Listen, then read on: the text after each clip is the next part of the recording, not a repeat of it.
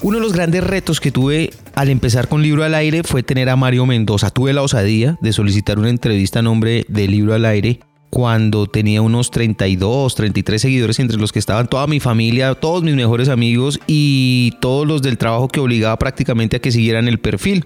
No se dio en ese momento, lo perseguí por la feria del libro, estuvo en varios foros a los que también asistí, estuvo también en varias librerías, pero en una de ellas, saliendo de una puerta trasera, lo logré.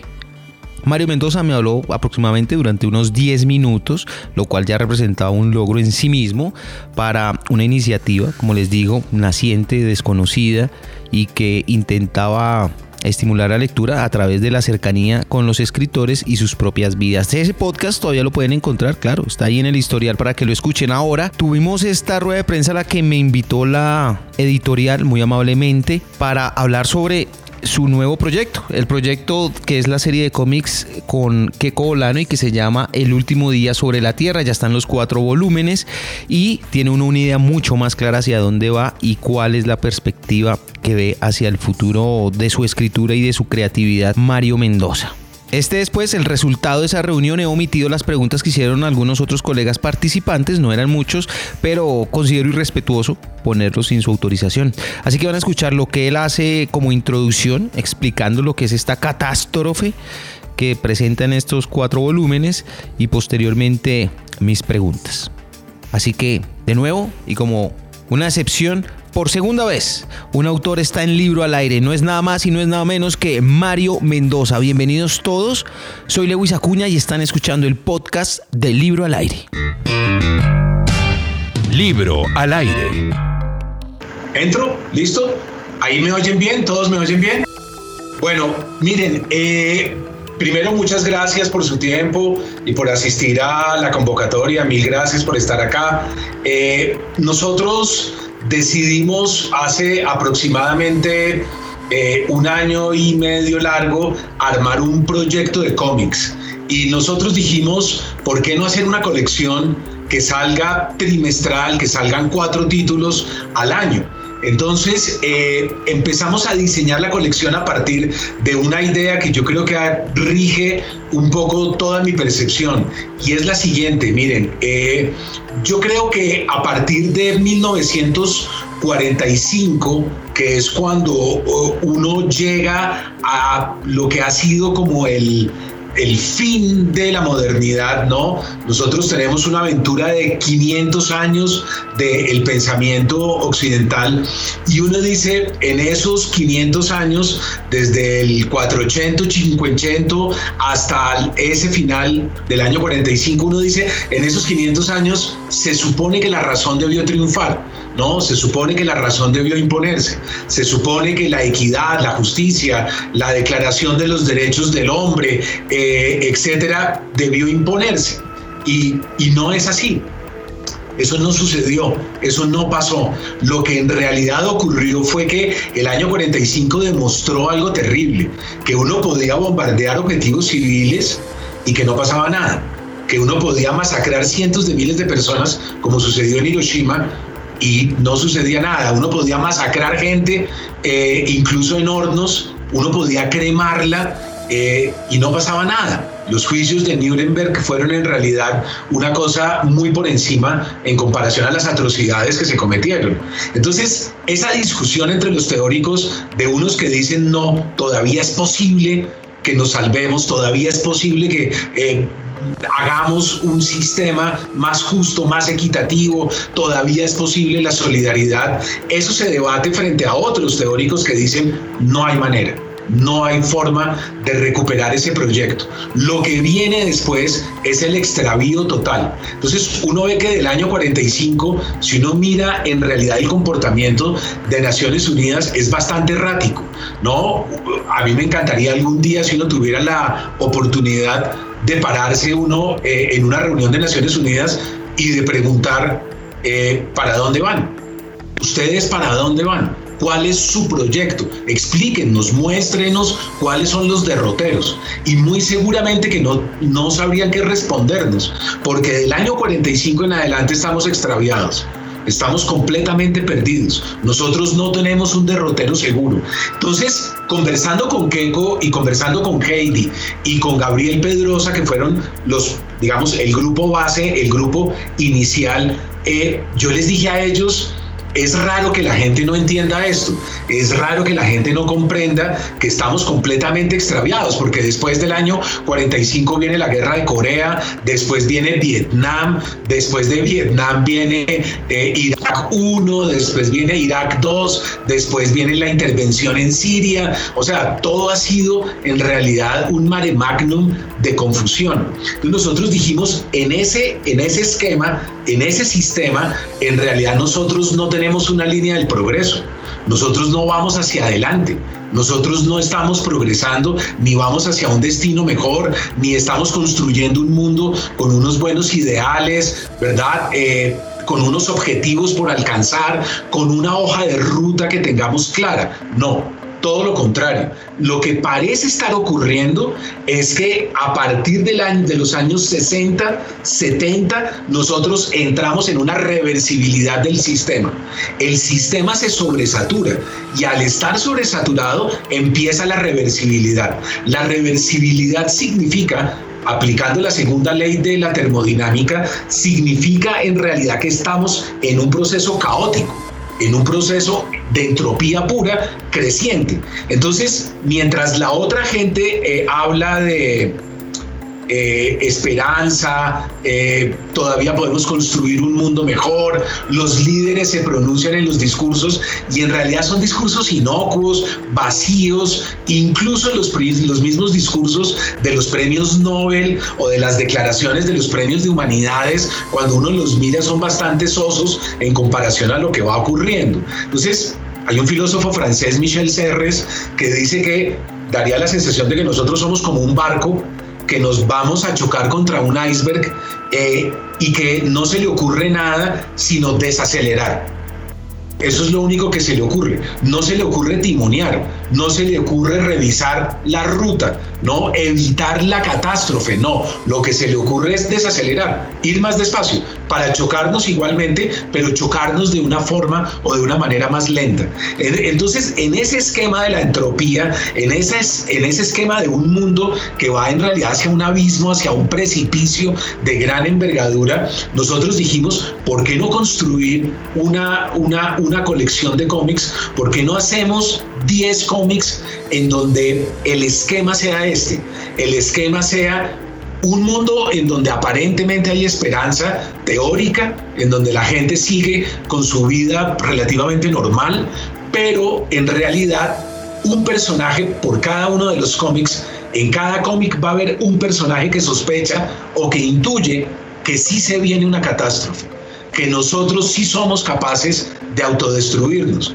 que nosotros en realidad eh, parecería como que hubiera una línea histórica diurna arriba, como, como la que se puede ver, y una línea invisible, como un inconsciente colectivo que nos va arrastrando hacia un desastre, hacia una hecatombe que es irreversible. Entonces, yo le preguntaba a Keiko, que es eh, con el que más urdimos los guiones con el que más trabajo y al que más le pregunto realmente sobre los guiones. Yo le preguntaba sobre ciencia ficción eh, y dijimos, ¿por qué no hacemos una línea paralela de tiempo? ¿No? ¿Por qué no hacemos una especie de dimensión desconocida en donde los personajes van en una línea temporal normal, tranquila, como la que todo el mundo cree que se sostiene que es la línea del progreso decimonónica, eh, y en realidad ese personaje es extrapolado ese personaje sale por completo gracias a sueños, intuiciones, lecturas, eh, acontecimientos que le van a ocurrir, pero es como si despertara de un sueño en el que se encuentra todo el mundo. Si ustedes recuerdan el primer volumen, Imágenes Premonitorias, eh, él empieza a tener unas pesadillas. ¿No? Y, empieza a ser visitado por unas alucinaciones. Eh, lo mismo le va a pasar a los otros personajes, van a ser como sacados de sí. En este caso, en el volumen 3, es un astrólogo que empieza a estudiar. Eh, tránsitos, constelaciones, eh, se da cuenta que hay algo que se llama un tránsito de Saturno en Capricornio, empieza a ver qué pasa en los siglos anteriores y dice, aquí hay una conjunción muy rara, algo va a suceder. Eh, la cantante del volumen 4 empieza a sentirse físicamente disminuida en una depresión, con unas ganas de suicidarse. Cada uno de los personajes en la primera página es una persona común y corriente y lentamente poco a poco hay una línea que lo saca, una línea de fuga que lo extrapola, ¿no? Como Wakefield, yo no sé si ustedes se acuerdan, el personaje de Nathaniel Hawthorne que termina viviendo, ¿no? 20 años eh, convertido en otro sujeto. Aquí es algo parecido, hay una línea que saca al protagonista o a la protagonista y no hay retorno, no hay manera de volver a encajar. Entonces fuimos tejiendo poco a poco, lentamente, esos personajes. Yo fui armando cada uno de los guiones y después con Keiko alcanzamos a revisar eh, todos los guiones antes de producir el primer volumen. Eso significa que nosotros mientras vamos publicando ya tenemos los guiones escritos y eh, lo que hemos dicho varias veces, nosotros no trabajamos con un guion fijo, estático, eh, que hay que ilustrar de cierta manera. No, nosotros trabajamos eh, en un feedback en donde yo voy modificando el guion en la medida en que vamos ilustrando. Entonces, en la medida en que Keiko va encontrando los referentes arquitectónicos de la ciudad, en la medida en que vamos hallando eh, los espacios, yo voy modificando de alguna manera ciertas escenas y ciertas tramas narrativas.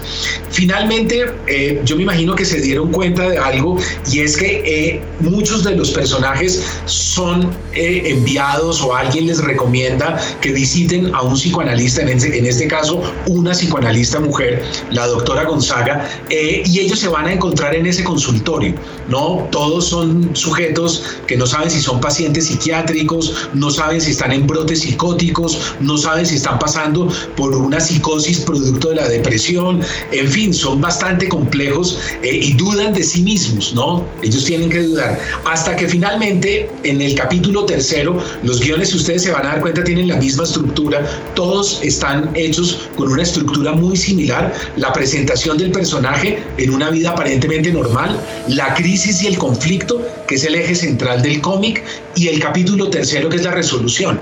En la resolución, en lugar de dudar, el personaje se reafirma en la crisis que tiene. Y el personaje lo que hace es decir, no, yo estoy bien. No, puede que la otra gente sea mucha gente, pero mis intuiciones parece que van en la línea correcta. Y finalmente se cumple ese desastre o esa catombe o esa intuición que había tenido el personaje desde las primeras páginas. Ahora, lo curioso de este proyecto, de estos 10 cómics, eh, es que nosotros cuando estábamos trabajando en ellos, mm, una de las situaciones que urdimos como hipótesis fue una pandemia. Y nosotros dijimos, esos son los dos volúmenes que vienen ahora, eh, el volumen 5 y 6, pero alcanzamos desde el volumen 4 a poner la pandemia. Ustedes se acuerdan en las páginas finales de Luisa, de los híbridos, ya hay personas que van con mascarillas. Nosotros no modificamos eso por el COVID-19, no, eso estaba desde antes e incluso lanzamos un video a redes en, en marzo porque nos daba mucho miedo que la gente dijera que estábamos aprovechando la pandemia para nosotros eh, ganar, digamos, de alguna manera cierta capacidad anticipatoria dentro de los cómics. No, eso no es así. Los cómics están, los guiones están registrados desde hace un año y algo, un año y medio, y ya nosotros teníamos la pandemia. Ya nosotros sabíamos que los personajes, entre las grandes catástrofes que tienen que enfrentar, está la catástrofe de salubridad pública. Entonces, lo curioso es que la velocidad de lo real ha sido nuestro mayor problema. Cuando hemos creado los los cómics, nosotros estamos en la anticipación, pero en la medida en que vamos editando y ya vamos a salir, la realidad va tan rápido, la realidad se desbordó en los últimos meses. Yo no sé si ustedes tienen esa sensación, pero es la sensación de que el pasado está muy, muy lejos. A mí me parece que lo que viví hace un año sucedió hace 10 años, ¿verdad? Y que ya estoy en el futuro. Sea, la, la, la, sensación que hemos tenido es la sensación de perder el presente. Uno antes sabía que era aquí y ahora, pero no, parecería que nos hubiéramos desplazado hacia el futuro. Entonces, el pasado está muy lejos, el presente no existe, no hay presente y estamos solo en un futuro, en el advenimiento de un futuro que nos, que nos desborda. Entonces, nuestro mayor problema ha sido que no calculamos bien la aceleración de lo real, pero eso era imposible calcularlo. Yo creo que aunque nos hubiéramos devanado los sesos, era imposible que nosotros supiéramos todo lo que iba a suceder en estos meses.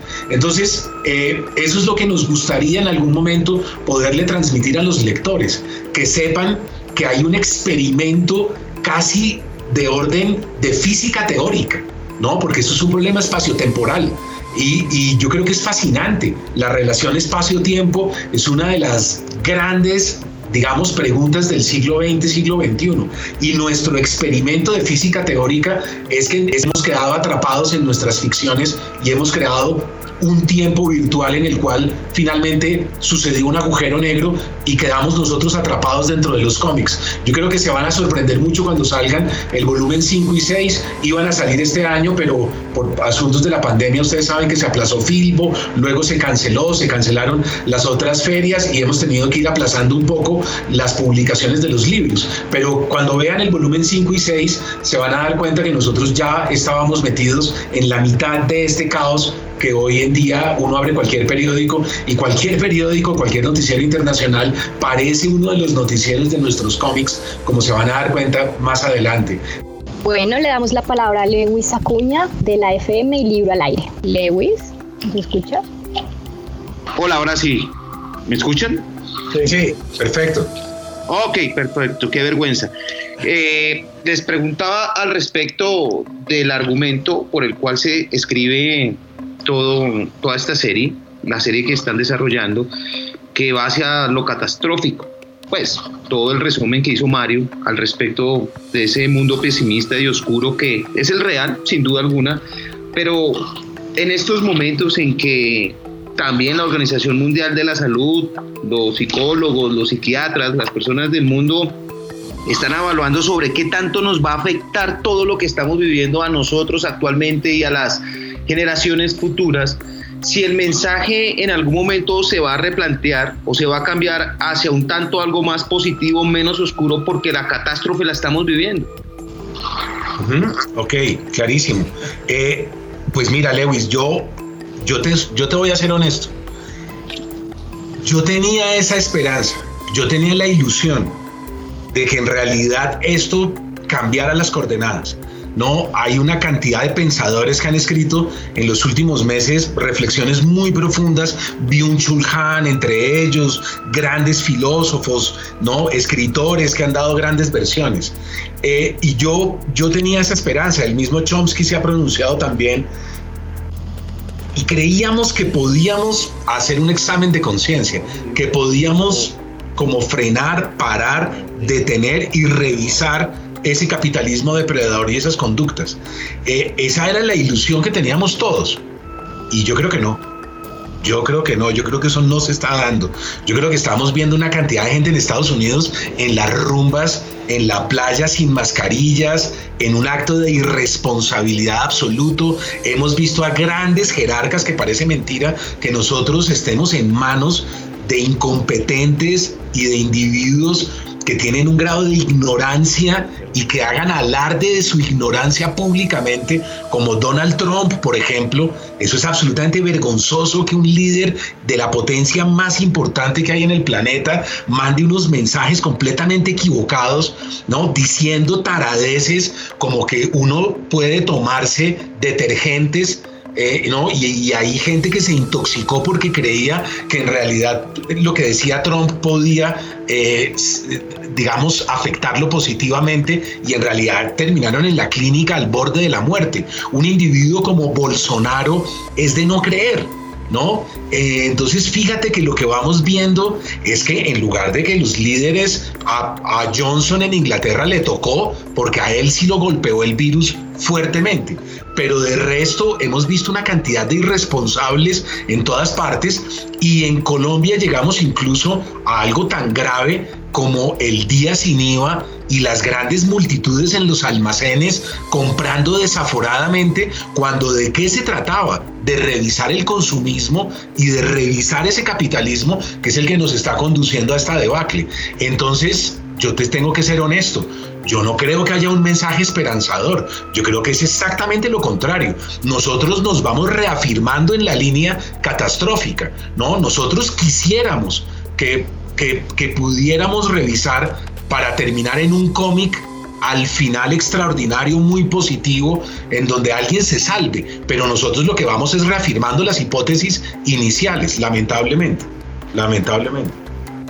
Sí, en ese mismo sentido, eh, en ese mismo sentido en el que vamos. Sin embargo, a través de la evolución del personaje, no cabe en algún momento el optimismo, la esperanza, o es decir, me parece que es un poco trágico en el sentido de lo catastrófico.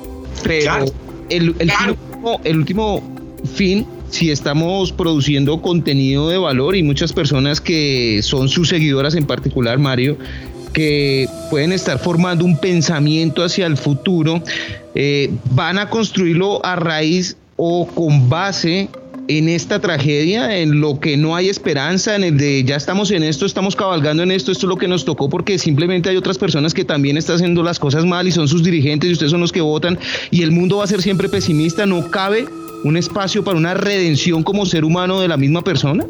Ah, son dos cosas distintas.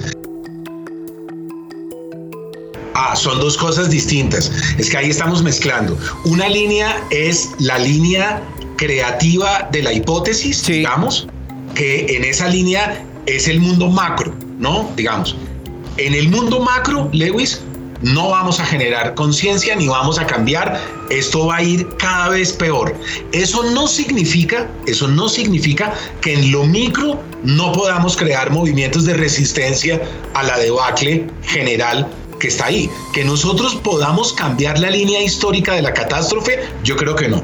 O sea, que yo pueda irme contra Trump y modificar Naciones Unidas y, sensibilizar a esta gente y de verdad ponerlos a reflexionar que, la, que, que los filósofos y la gente de las humanidades seamos más influyentes a nivel social que los grandes líderes, eso es imposible. Yo creo que eso no, o sea, proponernos eso, además sería un, exceso de ego, ¿no? Sería uno creerse tan importante como que eso se puede hacer. Ahora, eso no significa que en lo micro nosotros no podamos resistir. Ese es el mensaje de Proyecto Frankenstein, que es como se llama nuestro grupo. Nosotros tenemos un mensaje muy poderoso y ese mensaje es resistencia. ¿no? Resistencia civil a través del pensamiento. Entonces, el mensaje para los lectores es muy bello y es si a nivel macro vamos hacia un abismo de gran envergadura, a nivel micro podemos resistirnos y podemos leer y podemos pensar y podemos debatir y podemos no ser violentos eh, y podemos ser eh, personas inclinadas hacia la generosidad, la camaradería. Y esos focos de resistencia yo creo que son eh, extraordinarios y maravillosos. En el, en el caso colombiano, fíjate bien, nosotros creíamos que íbamos a ganar el plebiscito.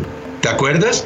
Uno decía, hemos trabajado todos los de prensa, todos los intelectuales en esa línea, parecía imposible perder el plebiscito de la paz y lo perdimos y lo perdimos y seguimos perdiendo día a día porque están masacrando a todos los líderes sociales.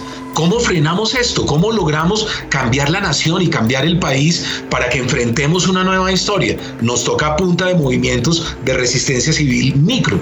Entonces, yo creo que en lo macro, no. En lo micro es donde está la guerra y donde está la batalla que es tan interesante. Eso sugeriría, eso, eso, eso también hace florecer muchísimas más preguntas, pero tengo más compañeros aquí conmigo y también tengo una pregunta para Keiko, en la cual eh, es arquitecto. Me llama mucho la atención ante este panorama y lo que depara el futuro, cómo podría cambiar el paisaje urbanístico eh, a raíz de lo que estamos viendo. Nos vamos a volver más enclaustrado, menos ventanas, más ventanas. ¿Cómo podría usted visualizar esa manera de un futuro bajo la pandemia?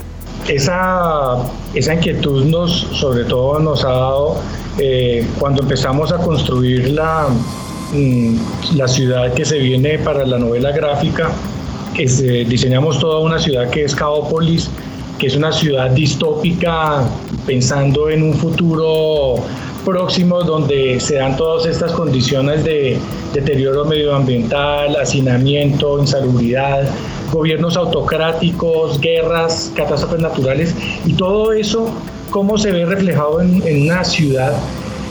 Y si empezamos a, como a identificar y a proyectar eh, los espacios urbanos desde esta nueva perspectiva, porque empezamos a diseñar a partir del caos, es decir, empezamos a diseñar contradiciendo todos los eh, parámetros clásicos urbanistas que nos enseñaron en la universidad, porque uno aquí ya acepta la entropía como idea generadora de, de, diseño. Y entonces eh, nos dimos cuenta, por ejemplo, que los espacios públicos desaparecen en estas ciudades. ¿Y por qué? El espacio público es la manifestación por excelencia de una sociedad democrática. Los escenarios públicos es donde la gente se reúne a discutir, a formar, a, formar alianzas, a, formar grupos de discusión. Es decir, eh, ahí es donde se manifiesta verdaderamente la participación ciudadana en las ciudades. Pero en, los en momentos en que hay pandemias o que hay gobiernos autoritarios, eh, pues simplemente aquí lo que se necesita es tener a la población controlada y la mejor manera de tener esta población controlada es eh, enclaustrada, confinada, como lo vemos ahora. Es perfecto pues para una sociedad, para un régimen totalitario. Entonces desaparecen los desplazamientos de las o sea, desaparecen no solo los espacios públicos, sino que también se empiezan a reducir los desplazamientos.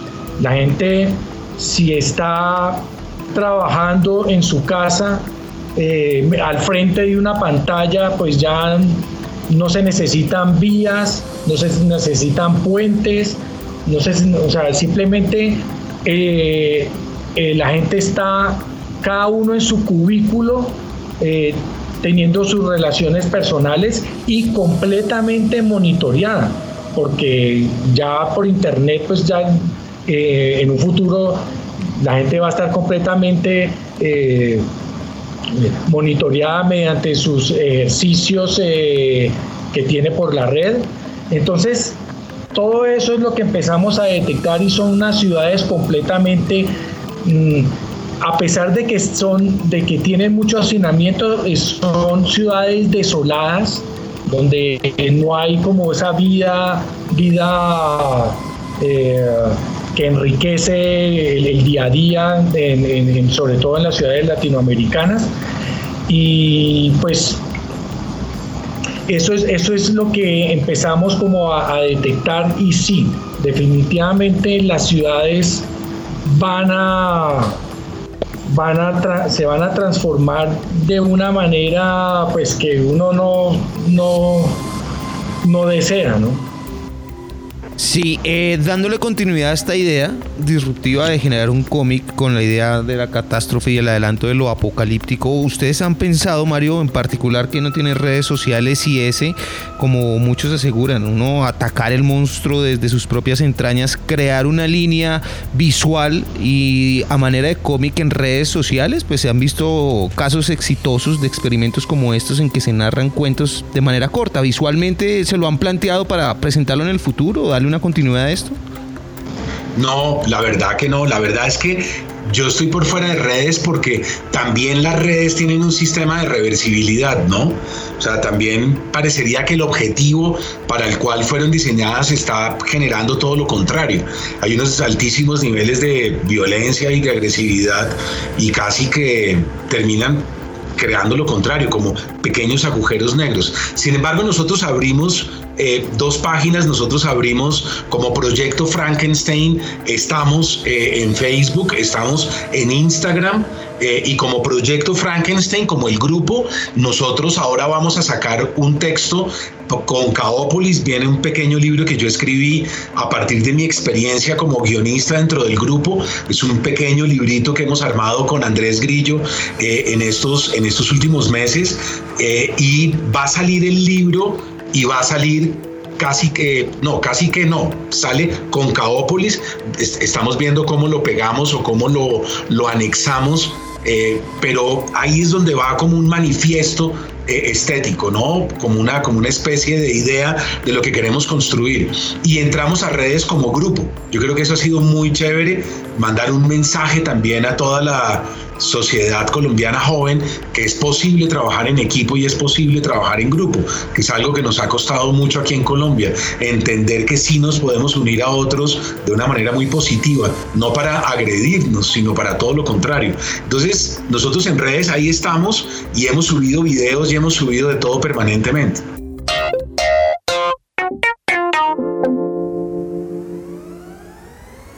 Sin duda alguna, Mario Mendoza es un referente actual de la literatura colombiana, un tipo que es codiciado por los lectores, sobre todo en público juvenil, que encuentran en él una visión, una proyección, una interpretación de las cosas que están ocurriendo alrededor del mundo que es más que válida. Muchos de ustedes incluso me han escrito y hemos intercambiado opiniones sobre los libros de Mario Mendoza y encuentro muchas coincidencias, muchísimas coincidencias en cuanto a títulos y el por qué, por qué él era Mario Mendoza. Así que si usted tiene alguna sugerencia, algún comentario, escríbame.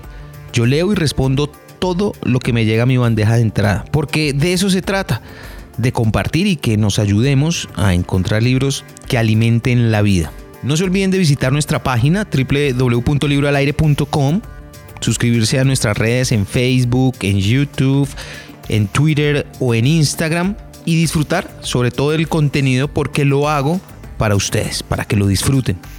Libro al aire no se propone ser tendencia, sino ser útil para su vida. Libro al aire.